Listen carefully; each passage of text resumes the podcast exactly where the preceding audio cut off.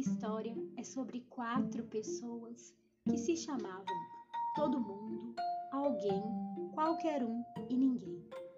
Havia um importante trabalho a ser feito. Todo mundo achava que alguém iria fazê-lo.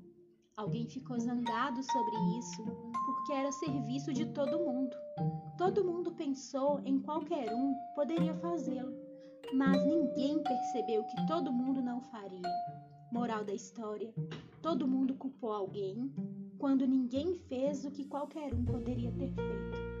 E você está fazendo o seu trabalho?